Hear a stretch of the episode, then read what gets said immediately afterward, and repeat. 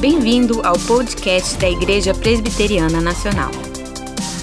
A mesma mensagem de um novo jeito.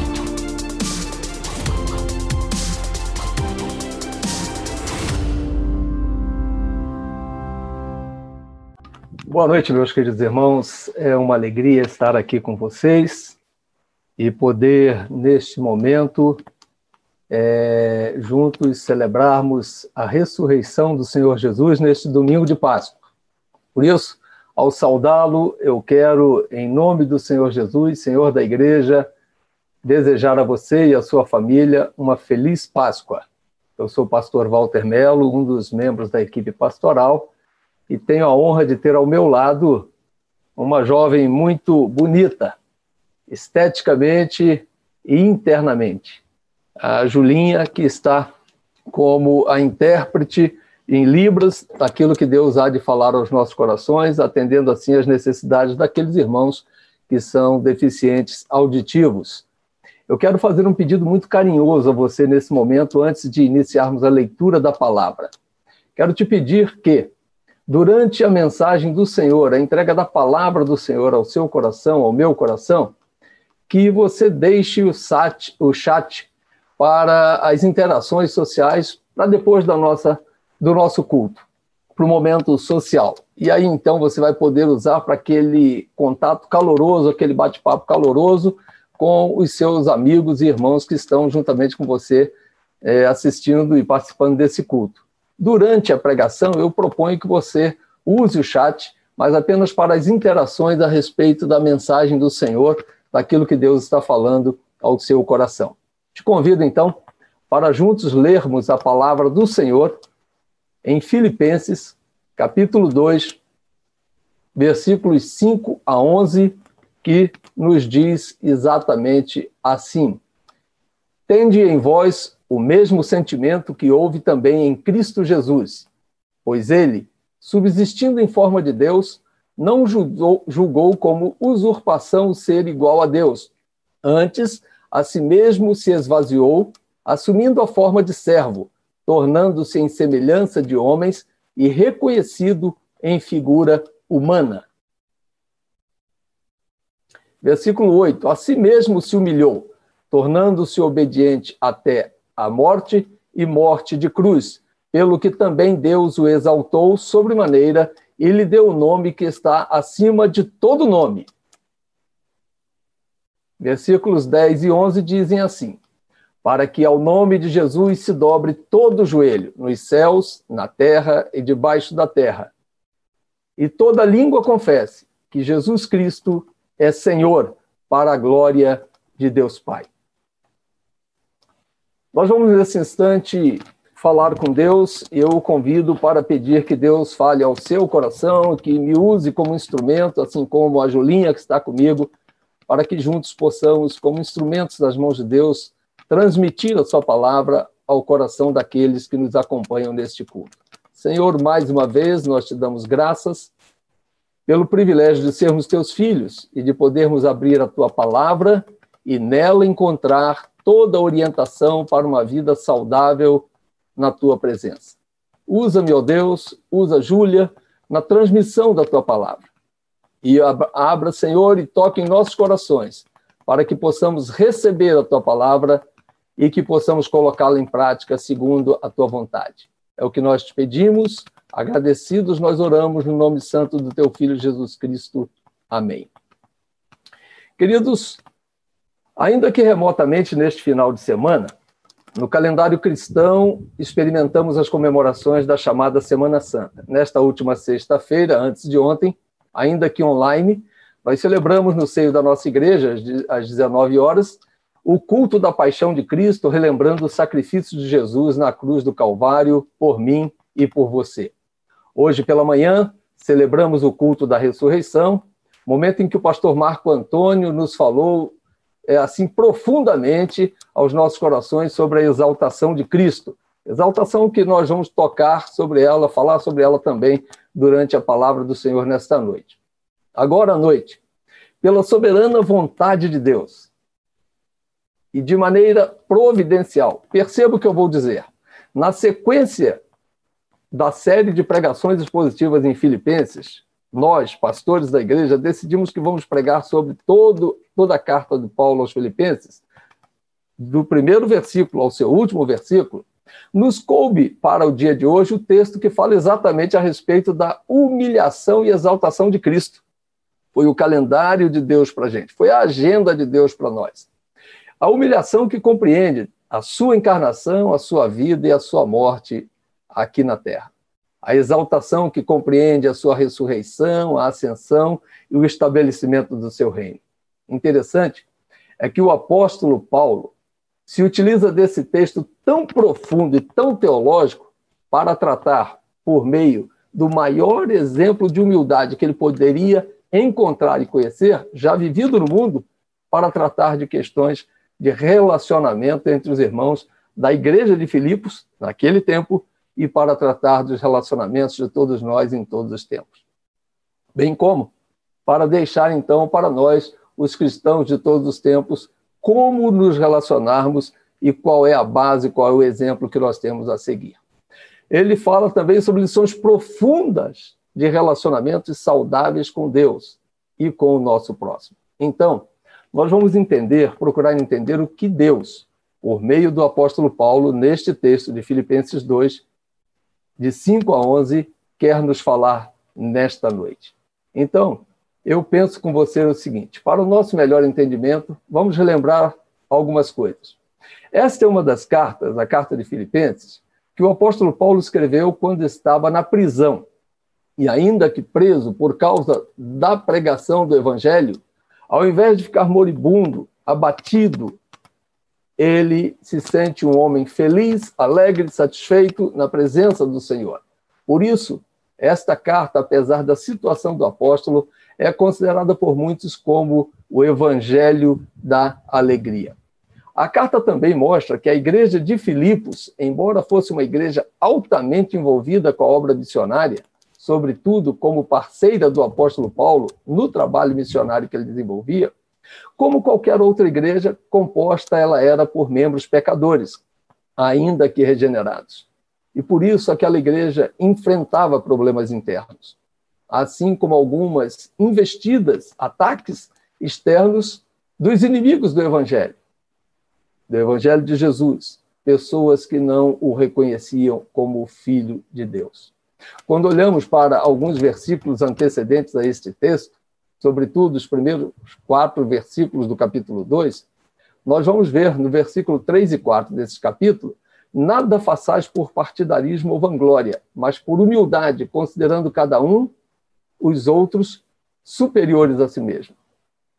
Não tenha cada um em vista o que é propriamente seu, senão também cada qual o que é dos outros. Foi assim, a fim de tratar esses problemas de relacionamento, que Paulo escreve o trecho que nós lemos na sua carta. E é sobre ele que nós vamos refletir hoje. Então, Paulo inicia nosso texto desta noite com o versículo 5, dizendo: tende em vós o mesmo sentimento que houve também em Cristo Jesus. E no decorrer do texto, a partir do versículo 6 até o 11, Paulo nos exorta a mantermos o nosso relacionamento, relacionamento com o próximo, próximo, baseando esse relacionamento também no grande exemplo de Cristo.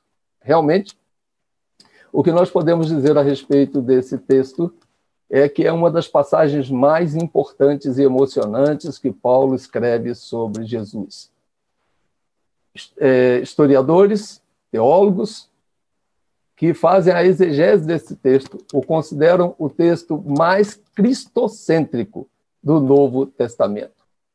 Nesse texto, Paulo, o apóstolo, retrata tanto o ato voluntário de Jesus em sua humilhação ele se auto-humilha na sua encarnação, na sua vida, na sua morte, mas nos mostra também como um ato conferido pelo Pai ao Filho de Deus, Jesus, seu Filho, na sua exaltação por meio da ressurreição, sua ascensão, seu o estabelecimento do seu trono, do seu reino, onde Jesus se assenta no trono ao lado direito de Deus Pai, para interceder por cada um de nós e de onde virá também na sua segunda volta para julgar a todos aqueles que nele creram e àqueles que nele também não creram.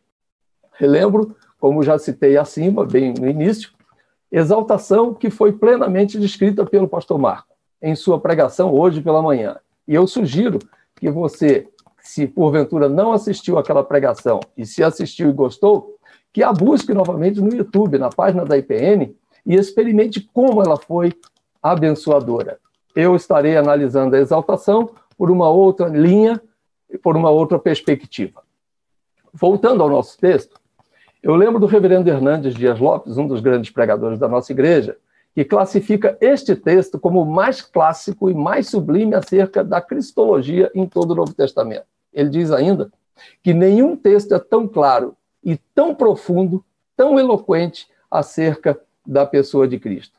Mas é interessante que, diante de tudo isso, podemos perceber a forma como o apóstolo conduz a sua exortação à unidade daquela igreja em Filipos e que serve completamente para nós. Veja, embora Paulo sendo um dos maiores teólogos de todos os tempos, Paulo escreve esse trecho da carta não como tal, o teólogo, embora utilize-se de uma profunda teologia para assistir, para dar assistência, para ensinar como amável e cuidadoso pastor de ovelhas ao rebanho da igreja de Filipos.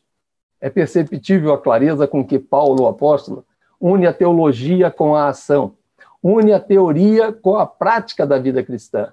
Eu diria assim: que maravilha! Uma vez mais, na presença do Senhor, aprendendo a respeito da humildade de Jesus.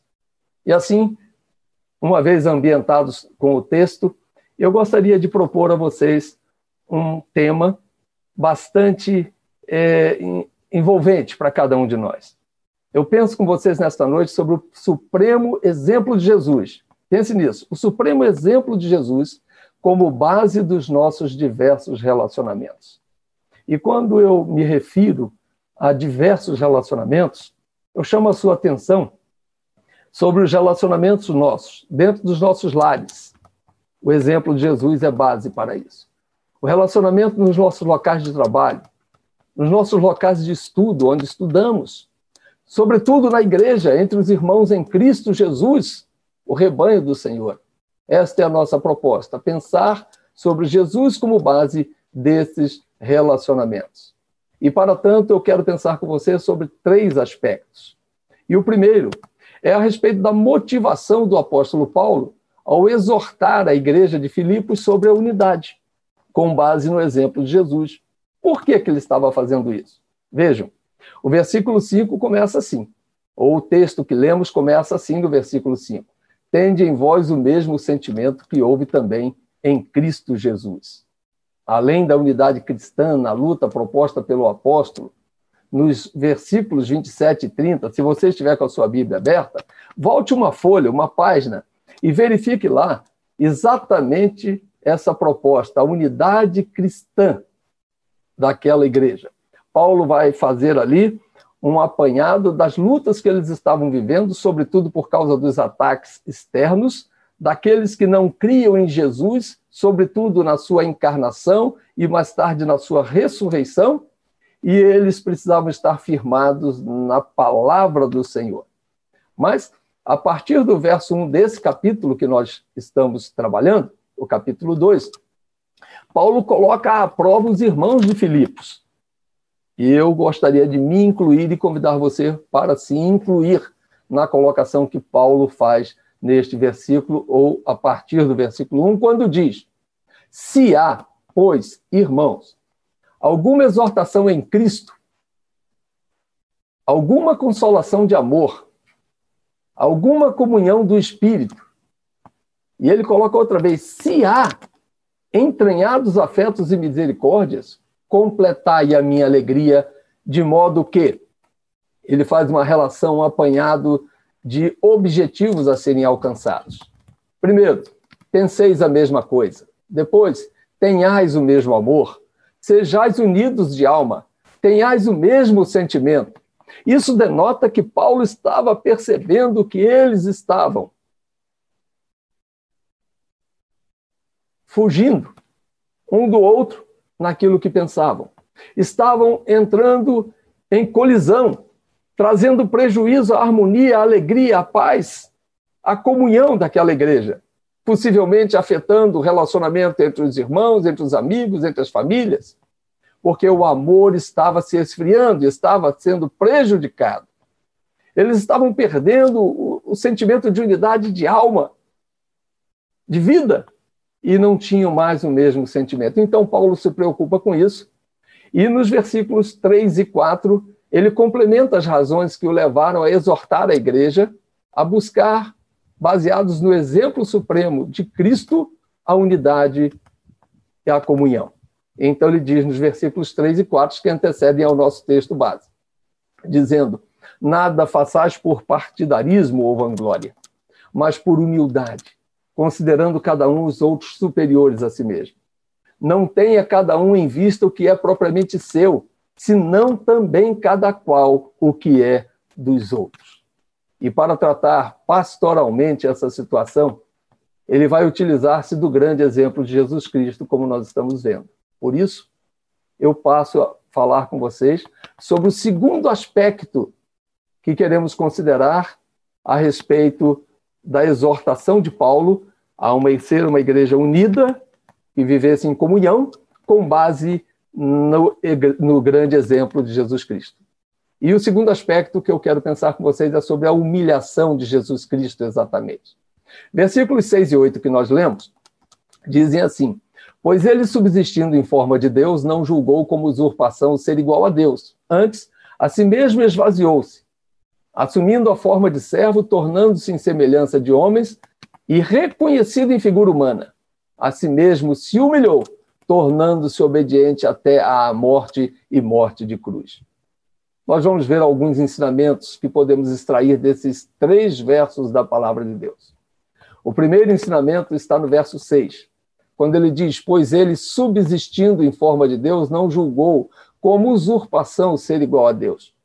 Penso com você a respeito desse subsistindo em forma de Deus. O que Paulo quis nos mostrar ao dizer isto é que o Deus eterno, que sempre existiu, mesmo antes da sua encarnação, aquele que jamais houve um tempo em que ele não tivesse existido, perceba, pense comigo, que criou o mundo em plena comunhão com o Pai e com o Espírito Santo, quando Deus falou lá em Gênesis: façamos o homem ele estava junto na criação de todos nós. Que sendo igual ao Pai em sua essência e nas suas obras, assim, ele subsistindo desta forma de Deus, ao se fazer homem, não julgou com usurpação ser igual a Deus. Ou seja, ele não se enquadra entre aqueles que, não tendo algo, quer tê-lo. Ele não se agarra a algo ou em algo que não era seu, que não lhe pertencia, pois tudo era seu, sempre foi dele. Ele, na verdade, é que abriu mão do que era seu, voluntariamente, mas mesmo assim não julgou com usurpação ser igual a Deus e se humilhou, como nós estamos, vendo. Dessa forma, ele, sendo Deus, não usurpou de nada, porque ao se fazer homem, ele também não abriu mão da sua divindade, porque ao se encarnar, ele não deixou de ser Deus, não se despojou da sua divindade ao assumir a sua humanidade. Embora sendo Deus, ele não colocou isso como defesa dele. Pelo contrário, voluntariamente ele abriu mão de todos os seus direitos. De maneira que ele abre mão daquilo que era dele, que é próprio dele. O que ele nos ensina com isso, a gente pode perguntar, é que para termos relacionamentos saudáveis, queridos irmãos, temos que abrir mão daquilo que temos direito. Muitas vezes nós fincamos pé. Muitas vezes nós queremos ter a síndrome de dizer: eu nasci assim, eu vivi assim, vou viver assim, vou morrer assim. Mas é necessário que, a exemplo de Jesus, nós nos submetamos ao outro para que possamos viver em unidade de vida. E o exemplo é Jesus. O reverendo Hernandes também diz que é mais fácil conhecer alguém quando se concede privilégios, perceba, do que quando se delega responsabilidades. Pois quando recebemos privilégios, precisamos ter humildade. Muitos caem quando recebem privilégios.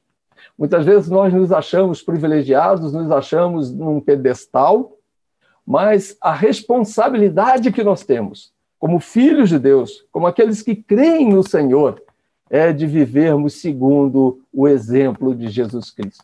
A Bíblia nos mostra dois exemplos clássicos de algo que não deu certo por causa da desobediência e da falta da humildade. O primeiro e grande exemplo é o de Lúcifer, o anjo de luz que não se contentou em ser criatura e quis ser igual ao Criador.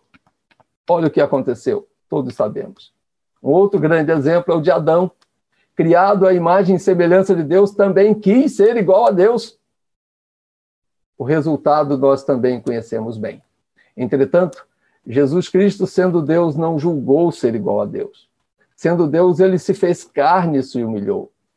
Se pensamos que a maior humilhação de Jesus foi a cruz, nós nos enganamos.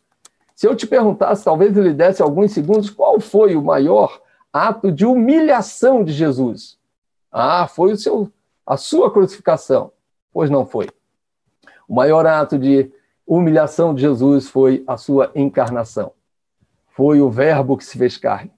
Foi o Filho de Deus, que não fazendo caso da sua glória no lar celestial, deixou o lar celestial, deixou a sua glória e veio sofrer a ignomínia, a vergonha da cruz. Mas antes, para isso, encarnando-se para que pudesse dar o grande exemplo da sua humildade a cada um de nós. Assim como ele se humilhou, ele nos convida nesta noite, ele nos convida a nos humilharmos em prol da nossa unidade nos mais diversos campos do nosso relacionamento. Um segundo ensinamento que nós podemos ter em relação à humilhação de Jesus está no verso 7. Antes a si mesmo se esvaziou. Quero chamar a atenção da sua assim, sua atenção para esse termo se esvaziou, assumindo a forma de servo, tornando-se em semelhança de homens e reconhecido em figura humana. Esvaziar-se no grego é, é um princípio, um conceito da teologia chamado kenosis, e aí, este conceito da teologia cristã, que trata do esvaziamento de Cristo por vontade própria, vai trazer para nós e vai ratificar o que ocorreu na prática. O Deus eterno, olha só, onipresente, onipotente, onisciente, o Criador dos céus e da terra, aquele que, junto ao Pai e ao Espírito Santo, criou todas as coisas, que chama as estrelas pelo seu nome, mesmo assim, ele se submete ao ventre materno de uma mulher. Ele se transforma num embrião. Ele que tem todo o universo na palma da sua mão. Ganha como primeiro quarto de bebê uma estrebaria. Ganha como primeiro presente um bercinho chamado uma manjedoura, um coxo, coxo de alimentação de animais. O Filho de Deus. Ele cresce como qualquer um de nós, e como todos nós. Mas ele cresce em estatura, sabedoria e graça diante de Deus e dos homens, sendo filho do Deus vivo e o próprio Deus Filho, ele se submete mais tarde a ser cuspido e zombado pelos homens que o prenderam e que o mataram na cruz. Pensemos nisso, queridos. Ah, irmãos, ele se esvaziou por mim e por você. Em uma de suas pregações, Reverendo Hernandes também, ele vai dizer que a atitude de Jesus é um verdadeiro golpe na soberba de Lúcifer, na soberba de Adão, que já foram citados, mas também na minha soberba. E como você se sente diante dessa verdade? A humilhação de Jesus traz para nós um grande exemplo ao qual devemos seguir. Eu consigo perceber que sempre que eu quero me projetar e me coloco na, eu me coloco, na verdade, na contramão daquele que não julgou ser igual a Deus, mas que se esvaziou por mim e por você. Sem abrir mão da sua divindade, Jesus assumiu a forma de servo. Ele dependeu daquela estrebaria para ser abrigado, ele dependeu de uma sala emprestada para se reunir, ele dependeu de um jumentinho, um animal simples, para entrar em Jerusalém Ele lavou os pés daqueles que eram seus discípulos, ele assumiu o meu lugar e o seu lugar na cruz do Calvário para perdoar os meus e os seus pecados. Um terceiro ensinamento de extrema grandeza está nos versos 7 e 8. Eles dizem assim: Antes a si mesmo se esvaziou, assumindo a forma de servo, tornando-se em semelhança de homens e conhecido como ou em figura humana. A si mesmo se humilhou, tornando-se obediente até à morte morte de cruz. Nesses dois versículos, agora eu quero chamar a sua atenção para as citações: a si mesmo se esvaziou e a si mesmo se humilhou. A si mesmo se humilhou a partir de uma decisão pessoal, totalmente voluntária. Ele se entregou. Ele se humilhou, tornando-se obediente até à morte morte de cruz, conforme diz o verso 8. Chama-nos a atenção, irmãos queridos, alguns aspectos. Ao lado de Jesus Cristo estavam outros dois crucificados que nós chamamos ladrões da cruz. Embora um tenha pedido para Jesus lembrar-se dele e o outro tenha zombado de Jesus, certamente após algum tempo da crucificação, ambos os corpos se desfizeram. Todavia, Jesus, que por sua vez também morreu na cruz, a morte para ele não foi o fim. A morte de Jesus naquela cruz vai nos mostrar que não se tratava de uma morte qualquer, era um tipo específico de morte. Jesus não morre como um herói, mas como um criminoso diante daqueles que o crucificaram. Mas era o santo, feito em pecado, o bendito, feito maldição. Até o sol se escondeu dele. Quando, por volta das três horas da tarde, tudo se fez trevas, algo que nos envolve diretamente, é o momento em que Jesus sente-se separado do Pai, por causa do meu e do seu pecado. Pensem nisso. Por causa do nosso pecado, Jesus exclama: Deus meu, Deus meu, por que me desamparaste? Era o nosso pecado. Pecado que faz separação entre nós e o nosso Deus, que estava separando o Filho de Deus do seu Pai. Essa foi a maneira que ele achou de nos declarar livres e justificados ali estava o Cordeiro de Deus tirando o pecado do mundo. Um pouco antes desta mensagem, nós ouvimos o coro IPN cantando. Que saudade de ver o coro, de ouvir o coro pessoalmente, ao vivo. Mas tivemos esse privilégio hoje de ouvi-lo cantando Cordeiro de Deus, que tira o pecado do mundo, Jesus Cristo. Então, que texto? O apóstolo Paulo se utiliza de toda essa teologia para nos ensinar que nunca poderemos dizer que não podemos tolerar Fulano, que não conseguimos nos relacionar com Beltrano, que é impossível para nós, coisa parecida. Quando olhamos para o versículo 5 outra vez, Paulo, o apóstolo, nos exorta dizendo: Tende em vós o mesmo sentimento que houve também em Cristo Jesus. Jesus é o nosso exemplo, Jesus é aquele que nós comemoramos a paixão dele, seu sacrifício na sexta-feira. Jesus é o que ressuscitou na manhã do domingo, que estamos vivendo hoje como lembrança daquele dia, o domingo de Páscoa. Jesus está vivo neste momento, no meu coração, no seu coração, aqui no meu lado, em Brasília, certamente em todos os lares, quer no Brasil, quer no mundo onde você se encontra neste momento. Sim, parece fácil. Sim, se fôssemos nós que faríamos isso, seria impossível. Mas é Ele que opera em nós tanto querer como realizar. E aí a gente sabe que, embora tenha sido um sacrifício, uma humilhação para o Senhor, tudo é possível. E tudo é possível também ao que crer. E eu quero pensar então, irmãos queridos, sobre um terceiro aspecto. Além da motivação, além da humilhação de Cristo, eu quero falar sobre a exaltação. A exaltação de Jesus Cristo, no verso 9, está assim descrita: pelo que também Deus o exaltou sobremaneira e lhe deu o nome que está acima de todo nome. A fim de podermos aprofundar a nossa reflexão um pouco mais, eu continuo lembrando. Se você quiser entender um pouco mais sobre exaltação, como nós vamos pegar uma outra vertente, dê uma olhada no link do YouTube lá na IPN, para que você possa entender mais ainda a respeito da exaltação. Que em relação às fases de exaltação de Cristo, o que nós queremos lembrar é a sua ressurreição, a sua ascensão, o estabelecimento do seu reino por meio da ocupação do trono ao lado direito do Pai. E então, eu quero vislumbrar a respeito da exaltação com você as seguintes questões. Antes, porém, eu chamo a sua atenção em relação à humilhação, para que a gente possa fazer um contraponto. Não foi o Pai quem o humilhou. Está escrito, verso 7, a si mesmo se esvaziou. Verso 8, a si mesmo Jesus se humilhou.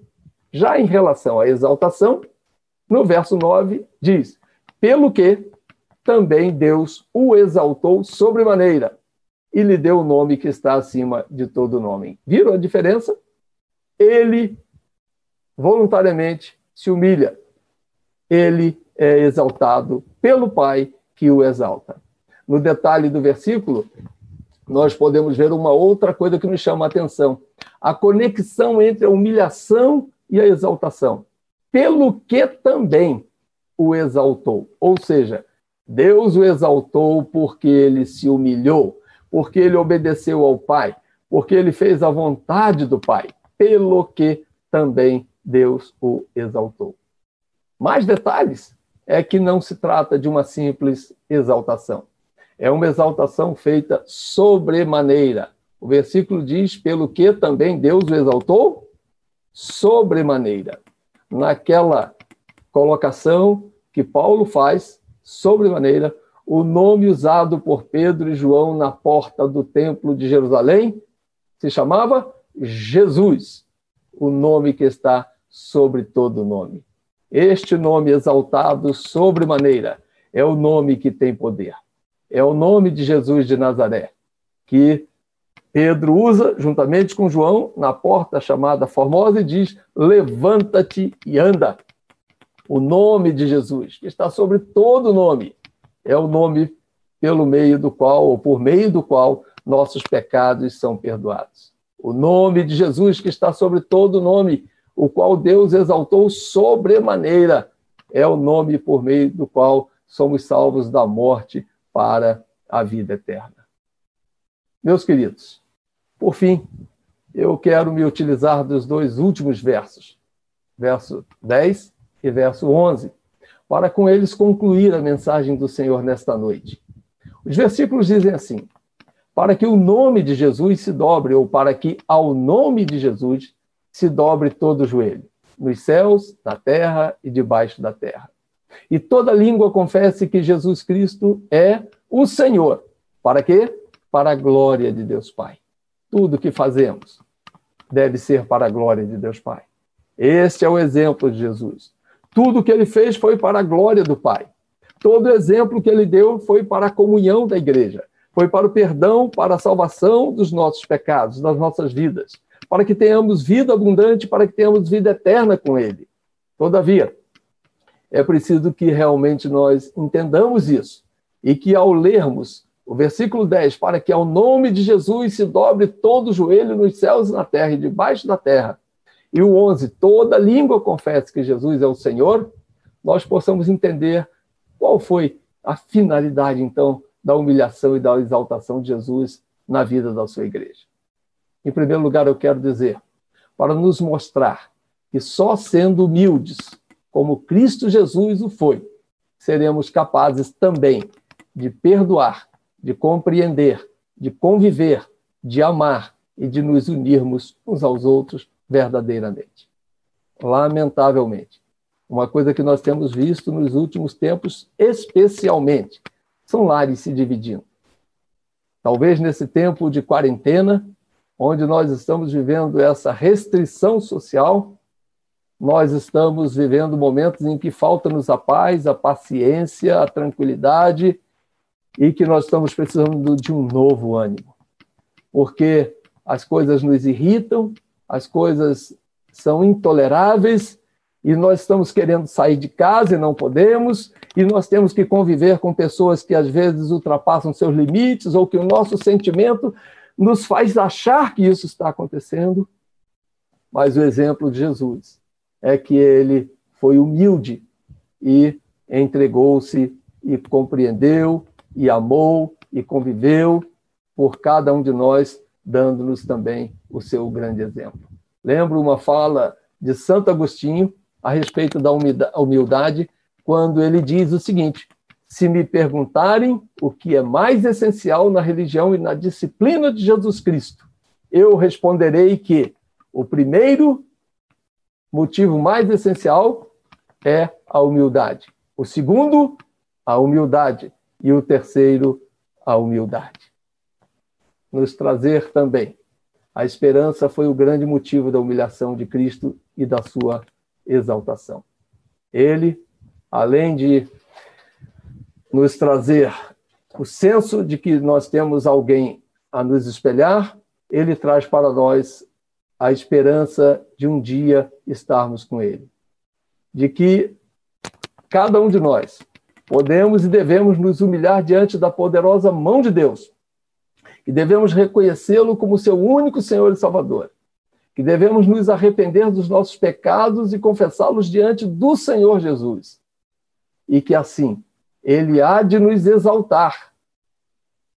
Que no dia em que todos os povos, raças, tribos e nações se prostrarem para reconhecer Jesus como Senhor dos senhores, como Rei dos reis, a esperança que ele nos traz por meio do seu exemplo, assim como ele se humilhou e ele foi exaltado pelo Pai, nós estaremos também na presença do Senhor, de acordo com o que diz Apocalipse, capítulo 7, versículos 9 a 17, que, embora seja um texto composto por cinco versículos, eu quero lê-lo com vocês a respeito da visão dos glorificados. Diz assim: Um dos anciãos tomou a palavra, dizendo: Estes que se vestem de vestiduras brancas, quem são e de onde vieram? Respondi-lhe: Meu senhor, tu sabes. Ele então me disse: São estes os que vêm da grande tribulação. Lavaram suas vestiduras e as alvejaram no sangue do cordeiro razão porque se acham diante do trono de Deus e o servem de dia e de noite no seu santuário. E aquele que se assenta no trono estenderá sobre eles o seu tabernáculo. Jamais terão fome, nunca mais terão sede, não cairá sobre eles o sol, nem ardor algum. Poderíamos complementar e fazer aqui um parêntese, dizendo: nem praga alguma chegará mais à sua tenda ou a sua terra, a sua vida, a sua família, pois o cordeiro que se encontra no meio do trono os apacentará e os guiará para as fontes das águas da vida, e Deus lhes enxugará dos olhos toda lágrima. Assim, concluindo, querido irmão, querida irmã, querido amigo, para nossa alegria, para nossa unidade e comunhão com Deus e com os irmãos, onde quer que estejamos, com quem estejamos nos relacionando, tomemos por base o exemplo supremo do Senhor Jesus. Este podcast foi produzido por Missão Digital. A mesma mensagem de um novo jeito.